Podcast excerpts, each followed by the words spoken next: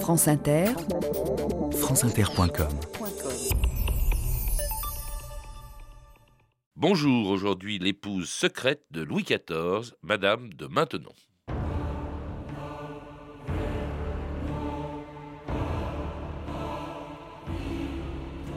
Je ne regrette que vous, et j'espère vous revoir bientôt dans l'éternité. Louis XIV, le jour de sa mort, à Madame de Maintenon.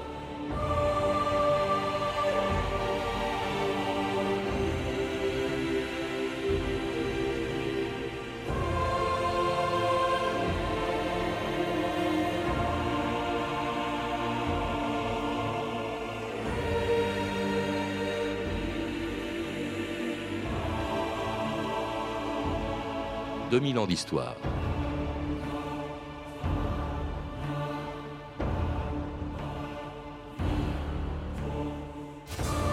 Dans la longue liste des favorites des rois de France, Madame de Maintenon occupe une place à part. Jamais, depuis Agnès Sorel jusqu'à Madame Dubarry, on a vu un destin aussi singulier.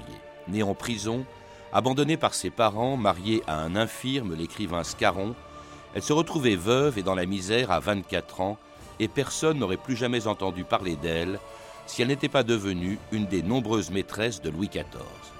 Mais contrairement aux autres, elle eut bientôt tant de pouvoir sur lui qu'après la mort de la reine, Louis XIV en fit secrètement sa femme. Jamais jusque-là, aucun roi n'avait osé épouser une favorite, et jamais en France une favorite ne s'était élevée aussi haut que Madame de Maintenon. Je vous épouse, puisqu'il n'y a pas d'autre manière pour vous garder. Mais que dites-vous Messire, comment une telle chose serait-elle possible? Le plus grand roi du monde peut-il épouser la veuve de Monsieur Scarron? C'est moi qui fais défier les noblesses. Il est très raisonnable, à 44 ans, de faire un mariage d'amour. Vous, Louis Dieudonné. Dans la nuit du 9 au 10 octobre 1683, l'archevêque de Paris unit donc en présence de rares témoins le roi Louis XIV à Françoise d'Aubigny. Je vous donne cet anneau en signe du mariage que nous contractons. Je demeurais dans une sorte de stupeur jusqu'à la dernière bénédiction, où je me dis tout à coup que je ne pourrais pas monter plus haut.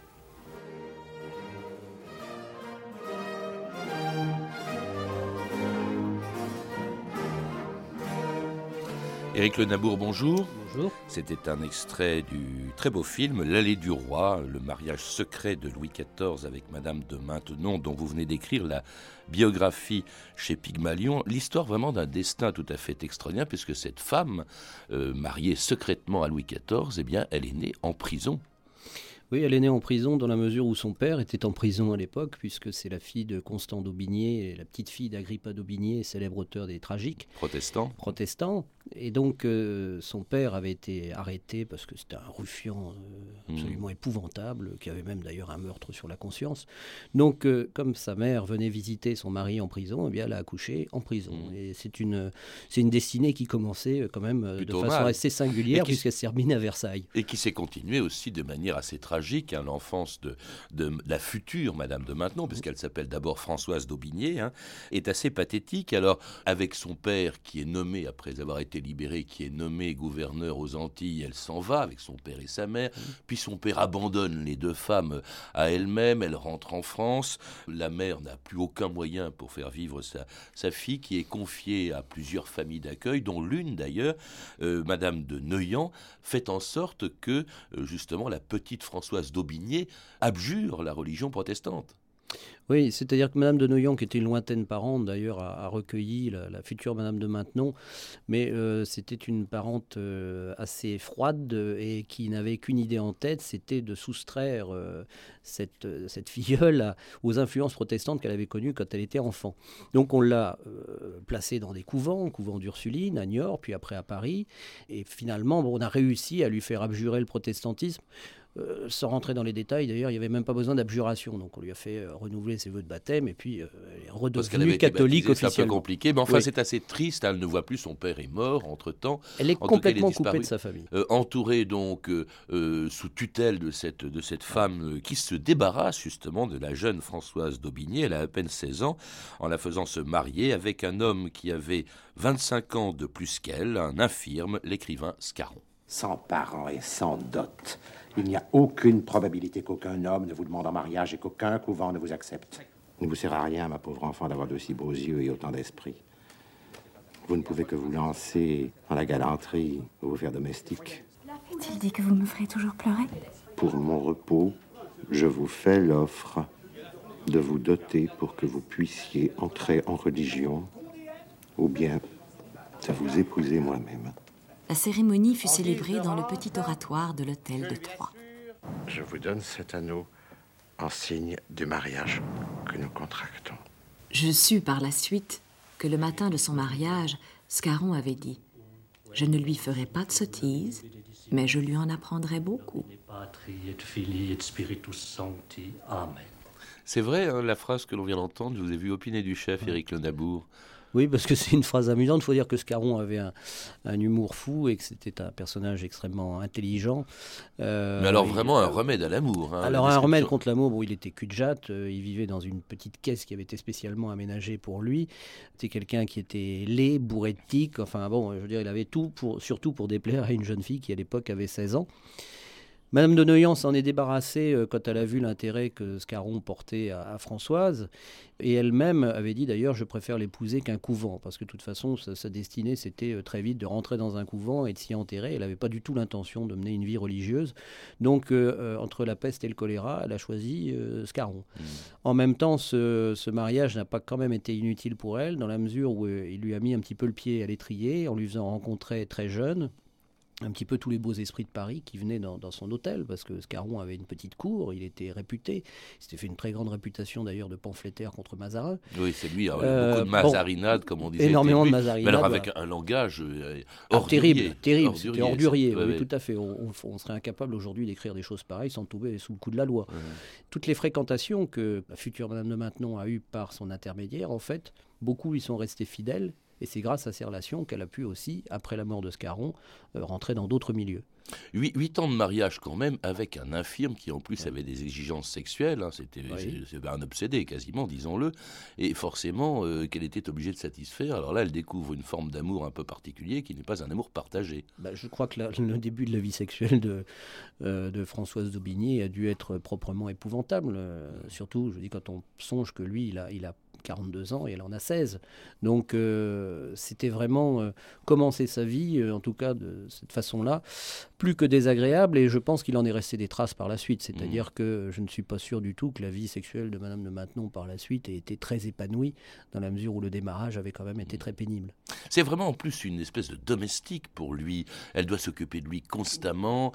effectivement, il ne peut rien faire, il ne peut pas s'habiller, il ne peut pas se laver. C'est ah, vraiment. elle, a mené une vie, elle continue de mener une vie vraiment épouvantable. C'est une vie pas seulement d'épouse, c'est une vie de, gestionnaire parce qu'elle s'occupe de ses affaires, c'est une vie d'infirmière, de consolatrice, de maîtresse. Enfin, je veux dire, elle, joue de multiples rôles à un âge où euh, généralement les jeunes filles euh, pensent au grand amour et, envisagent éventuellement de faire un mariage, mais un mariage heureux. Et, et elle, elle est, euh, elle est vraiment à son service jour et nuit. C'est un esclavage, elle a, vécu un esclavage épouvantable. et alors, ça va être pas pire, mais enfin presque après, puisque il meurt en 1660, elle a 24 ans et elle se retrouve dans la misère. Scarron, au fond, ne lui a laissé que des dettes, que Éric Lenabour. Oui, il lui a laissé que des dettes et elle s'est retrouvée euh, dans une situation où en plus il y avait une belle-mère de, de, Scarron, mais d'un deuxième lit, qui a porté plainte contre elle pour essayer de récupérer une partie de l'héritage. Enfin, elle, s'est euh, retrouvée euh, mêlée à, tous ces démêlés judiciaires là pendant des années, et donc elle s'est retrouvée euh, sans, rien, avec effectivement des dettes, et obligée donc de trouver une solution pour, pour subvenir à ses besoins et vivre. Et commence alors pour elle une vie obscure, hein, plus, plutôt obscure, pendant une quinzaine d'années, jusqu'à ce qu'en 1675, elle devienne une des favorites de Louis XIV. J'ai été surpris de vous voir dans le parc à une heure si matinale. Il est vrai que ce n'est pas l'heure habituelle des promenades. Le sourire vous va bien. Vous a-t-on dit qu'on ne peut demeurer plus d'une heure dans ce lieu sans être glacé? En ferons-nous l'expérience? Ou irons-nous causer dans quelque autre endroit?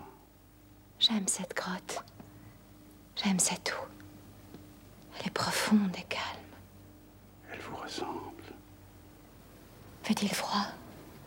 Je ne le sens pas. Vous tremblez, madame. Je sus en cet instant que j'étais perdue et que sans doute je l'avais bien voulu.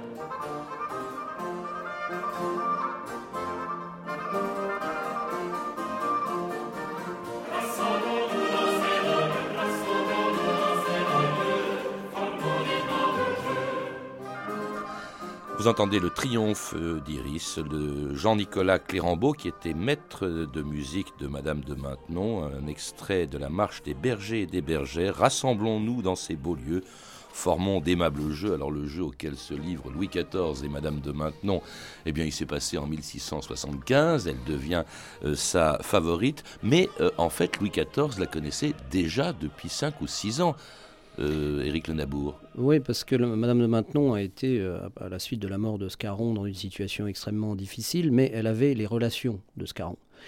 Et ces relations l'ont mis à, un moment donné en contact avec euh, la favorite de Louis XIV en titre, qui était Madame de Montespan, et dont il avait eu plusieurs enfants, qui étaient donc des bâtards, et il fallait euh, trouver quelqu'un pour s'occuper de ses enfants. Or, Madame de Montespan avait entendu parler de la veuve Scarron, qui traînait derrière elle une réputation, je dirais pas de sainteté, mais quasiment, et donc elle s'est dit que c'était une femme qui pourrait justement remplir ce rôle de gouvernante. Euh, ce à quoi elle s'est euh, attachée, et en s'attachant aux enfants d'ailleurs énormément. Qui sont donc les enfants du roi. Hein, qui sont les enfants du roi, et elle a, elle a élevé les enfants du roi avant de devenir la maîtresse du roi. Au fond, Madame de, Madame de Montespan ne sait pas ce qu'elle fait là, puisque ce sera bientôt sa rivale, Madame de Maintenon. Au fond, elle fait entrer le loup dans la, la bergerie, si on peut dire que la cour c'était une bergerie. Tout à fait. C'est le, problème de Madame de Montespan est que c'était une femme extrêmement orgueilleuse et qui était persuadée que de toute façon elle ne pouvait pas avoir de rival euh, dans le, le, cœur de Louis XIV et aussi dans son lit, en tout cas des rivales passagères, mais pas de rivales très sérieuses. Et là, elle n'a pas fait euh, attention à, Madame de Maintenon parce qu'elle pensait que jamais le, problème ne se, poserait. Alors au début, elle a commis une erreur euh, tragique. Au, début, le rôle de gouvernante des enfants du roi et de, et de Madame de Montespan, eh bien évidemment, on le cache. et Madame de Maintenon, on la voit pas beaucoup. Elle est d'abord à Vaugirard. Et puis alors, quand le roi reconnaît justement ses enfants légitimes, les enfants qu'il a eus avec Madame de Montespan. Là, elle arrive à la cour, qui à l'époque était installée à Saint-Germain. Et alors, il y, a, des dialogues en permanence. Et en fait, il la voit très souvent. Il commence à lui faire la cour. C'est-à-dire qu'en fait, il, passait de temps en temps euh, même à Vaugirard voir mm. ses enfants. Et euh, au départ, il ne s'est pas vraiment euh, intéressé à, Madame de Maintenon. Et puis, le dialogue aidant, il a commencé à s'apercevoir que cette femme avait beaucoup d'esprit, qu'elle était intelligente, qu'elle était belle aussi, parce qu'il faut bien le dire. Et donc, il y a une curieuse relation qui s'est instaurée entre eux, qui a duré pendant des années avant que le problème de la relation euh, intime se pose. Mais je crois qu'elle a réussi à séduire Louis XIV par son état d'esprit, par aussi une certaine gaieté, et que Louis XIV se reposait à chaque fois qu'il la voyait. Et puis peut-être parce qu'elle lui résistait, justement, ce qui n'a pas dû arriver très souvent. C'est sûrement un facteur qui a joué aussi, parce que euh, je pense qu'elle avait déjà une petite idée derrière la tête, euh, elle l'a eu assez rapidement, et elle ne voulait pas devenir une énième favorite royale, une énième maîtresse royale. Elle avait d'autres ambitions. En tout cas, il s'intéresse suffisamment à elle pour lui donner en 1674 un château, un titre de marquise et le nom qui sera désormais le sien pour l'histoire. Je vous sais un gré infini de toutes les choses que vous faites pour mon service, Madame de Maintenon. Il m'avait nommée Madame de Maintenon. Jamais en si peu de mots offrit-on une revanche plus éclatante à une femme humiliée. D'un trait, il avait supprimé ce pauvre Scarron et ce passé misérable qui collait à ma peau. Madame de Maintenon, Madame de Maintenon. Déjà la nouvelle courait dans les corridors, les paliers et les salons du château. Je n'avais qu'un seul regret, ne pas pouvoir me jeter publiquement aux pieds du roi pour lui marquer ma reconnaissance. Contrarier cet élan-là me bouleversait d'autant plus que jamais, jusqu'à ce jour, je n'avais éprouvé l'envie de m'agenouiller devant qui que ce soit. Et c'est ainsi que Françoise d'Aubigné, veuve de Scarron, devenait donc Madame de Maintenon et même Madame de Maintenant, hein, dès lors que la liaison. Elle a commencé quand d'ailleurs euh, la liaison avec Louis XIV On ne sait pas très on bien. Sait, on ne sait pas très ils bien. Pas fait ça que, dans non, un non, salon a, de Versailles. Il n'y a mais... pas eu d'annonce publique, donc, euh, mais euh, c'est une, une, liaison qui remontait quand même déjà quelques années avant le, le, le Mm. mariage officieux. Parce que, Oui, mais là, c'est pas le mariage. Là, Et- il, il en fait, c'est à peu près au même moment qu'au moment justement où il l'a il fait Oui, marquise. tout à fait, il lui voilà. achète un château, hein, maintenant, justement, lui donne ce titre de marquise, hein, s'il vous plaît. Et puis alors là, elle commence à être plutôt mal vue quand même à la cour. C'est-à-dire, je pense aussi que le, le- le fait qu'elle soit devenue marquise de Maintenon, elle s'est sentie aussi redevable vis-à-vis de Louis XIV et que peut-être ça a précipité la, la liaison. Ah, Donc, euh, on, on est sûrement à peu près à la même époque, euh, d'après ce qu'on peut savoir. Évidemment, cette femme qui devient une, une maîtresse royale, euh, on s'en méfie sans s'en méfier, puisqu'elle n'est pas maîtresse en titre, elle n'a pas la position à la cour de, de Madame de Montespan. Et d'ailleurs, beaucoup de personnages de la cour se sont dit à ce moment-là, c'est une histoire qui ne va pas durer Mm. ça aura un temps, et maintenant que de toute façon qu'elle lui a cédé, Louis XIV n'étant pas un grand sentimental, il va s'en détacher très vite. Et c'est là où ils ont commis une erreur de jugement euh, terrible. Mais c'est vrai qu'à ce moment-là, quand même, bon, Louis XIV, ça, ça va faire un drôle de ménage, parce que d'une part, il y a quand même la femme de, de Louis XIV, il y a Marie-Thérèse qui est reine, euh, il y a Madame de Montespan, il va y avoir quelques autres aventures, hein, euh, Mademoiselle de Fontange. c'est quand même c'est un mariage, un mariage à trois ou quatre ou cinq, et tout le monde sait que, eh bien, en même temps qu'il continue d'honorer Madame de Montespan, parce qu'il continue faire des enfants, il y a Madame de Maintenon, la reine dans tout ça d'ailleurs, qu'est-ce qu'elle devient? Bah, la reine, elle, euh, il continue de, de- comment dire, d'avoir des relations intimes aussi avec la reine. Euh, il en a eu quasiment jusqu'au bout. Mais le mariage, lui, avec, euh, enfin, que on va parler avec Madame de Maintenon, se situe euh, quelques mois après la, la mort de, de Marie-Thérèse, qui, qui était la, Oui, la reine. Oui, mais entre-temps, Et- vous montrez bien à quel point, quand même, c'est un sacré panier de crabes, hein, parce que, évidemment, Madame de Montespan commence à regarder celle qu'elle a fait entrer à la cour d'un drôle d'œil. Alors, il y a, il y a vraiment, euh, des, à, à cette cour, il se passe des choses, il y a un grenouillage pas possible. les relations sont très ambiguës, puisque les relations entre Madame de Maintenon et Madame de Montespan ont été euh, tantôt au beau fixe et tantôt euh, détestables, Euh, alors que les relations de Madame de Maintenon avec la reine Marie-Thérèse ont été plutôt bonnes. Probablement parce que Ma- Marie-Thérèse en a vu tout de suite l'intérêt, c'était une rivale vis-à-vis de Madame de Montespan qu'elle détestait. Et donc que tous ces gens-là, vous savez, Versailles c'est un immense théâtre. Donc chacun a son rôle à jouer et euh, chacun a son mauvais jeu de mots, à son étiquette. Et donc, euh, Madame de Maintenon n'avait pas encore le titre de, de- de favorite, enfin de maîtresse favorite, mais elle était dans l'ombre de Louis XIV et c'est ça qui gênait énormément de gens parce que on lui prêtait d'ailleurs peut-être une influence euh, sur lui que- qu'elle n'avait pas, mais c'était quelqu'un qu'il séduisait surtout par son esprit et pas seulement dans un lit. Et ça, c'est beaucoup plus dangereux. Hum. Donc, petit à petit, ce- son pouvoir de Madame de Maintenon a grandi. Il y a eu aussi des circonstances qui ont fait, notamment, euh, bon, euh, comme euh, l'affaire des poisons, où Madame Oui, de Montespan s'est retrouvée un petit les peu écartée. vont, vont partir. Voilà. Madame de Montespan, effectivement, disgraciée à cause d'une affaire sombre de poison. dont on ne sait même pas d'ailleurs s'il était vraiment mêlé. Mais enfin bon, il y avait quand même des indices suffisants pour que Louis XIV prenne ses précautions, puisqu'il a quand même, il est quand même tombé malade à une époque, on n'a jamais su trop bien euh, pour quelle raison, et on a soupçonné que quelqu'un ait voulu l'empoisonner. En même temps, on ne voit pas pourquoi Madame de Montespan aurait voulu l'empoisonner, puisqu'elle aurait tué la poule aux œufs d'or. Toutes ces circonstances-là ont fait aussi que Louis XIV s'est dit, mais finalement, la, la seule femme en qui je puisse avoir confiance dans mon entourage, c'est elle. Et euh, cette tendresse qu'il avait éprouvée au début pour elle euh, n'a fait que se confirmer et évoluer vers une forme d'amour, si on peut parler d'amour pour Louis XIV, parce que, comme j'ai dit tout à l'heure, c'était pas un grand sentimental. Enfin, il semble quand même le devenir. D'abord, Madame de Montespan est chassée de, de la cour, euh, reste encore la reine. La reine meurt donc en, en 1683. Et après quoi, donc, Louis XIV décide de se marier justement avec Madame de, de Maintenon. Je crois ce qu'aucun roi n'avait fait avant lui. C'était sa maîtresse officielle. Ja- Il y avait des maîtresses, euh, on les affichait, mais jamais on épousait une maîtresse. Alors, certes, la reine est morte, mais il va l'épouser secrètement, hein, quand même, Éric Le Nabour. Pourquoi le secret? Bah, c'est c'est très étrange parce que quand euh, Marie-Thérèse euh, Espagne là, est morte, euh, Madame de Montespan était la première à dire il faut le remarier tout de suite. Parce que de toute façon, il ne peut pas se passer de femme, donc il faut trouver une, reine. Mais elle n'avait pas pensé à Madame de Maintenon. Donc, euh, comme Louis XIV n'avait pas du tout l'intention de se remarier, de faire un mariage officiel euh, avec une princesse euh, étrangère, il a songé à cette union, mais qui évidemment ne pouvait pas être officialisée. Donc, il l'a épousée. Il est veuf parce que de toute façon, il ne faut pas oublier une chose, c'est quand on s'est marié, euh, je veux dire, bon, les rois ont des dispenses, mais là, le mariage morganatique se fait avec quelqu'un qui est jugé de condition inférieure. Ça n'est pas une princesse, Madame de Maintenon. Donc il ne peut pas l'épouser officiellement, il ne peut pas avoir le titre de reine. Mmh. Donc c'est un mariage secret qui est un mariage, euh, je ne dirais pas que c'est un mariage d'amour, mais enfin c'est un mariage qui obéit malgré tout davantage à des sentiments qu'à des circonstances politiques ou événementielles. Évidemment, ce mariage-là, personne ne s'y attendait. Euh, on peut même supposer que euh, pendant très longtemps, les gens se sont posé la question de savoir s'il y avait bien eu mariage ou pas. Hmm. Et que le doute s'est instauré dans l'esprit des gens. Ce qui a fait qu'à un moment donné, le doute euh, a été balayé, c'est que la vie que menait Louis XIV avec euh, Madame de Maintenon à Versailles était une vie quasiment de couple. Alors là, à ce moment-là, euh, les pamphlétaires se déchaînent. Vraiment, elle est très mal vue, Madame de Maintenon. À l'époque, je cite un, un des pamphlets, par exemple, Le roi se retira à Marly et d'amant il devint mari.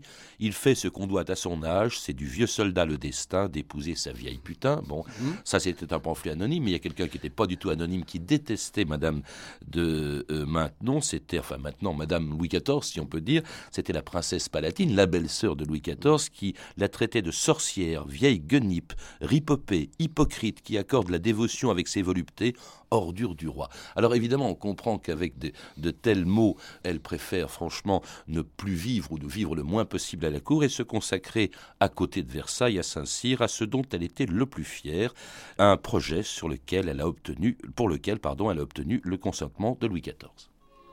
Il avait fini par accéder à ma requête de fonder une institution pour accueillir et éduquer les jeunes filles pauvres de la noblesse. Rien n'était alors si négligé dans le royaume que l'éducation des filles. Saint-Cyr fut notre enfant. Alors, mademoiselle, quel est votre nom? Marthe d'Absolu de Gabastou. Mon père ne sait que seul genre de condé silence, mademoiselle. Bientôt vous parlerez toute la même langue. Il n'y aura plus de différence entre vous. À présent, vous êtes toutes de la même maison, de la même province et du même royaume. Iri, Isili, Isili, Ili. Cela fait à moi que je suis ici. J'apprends le français que je ne savais pas et j'oublie le patois que je savais. Répétez.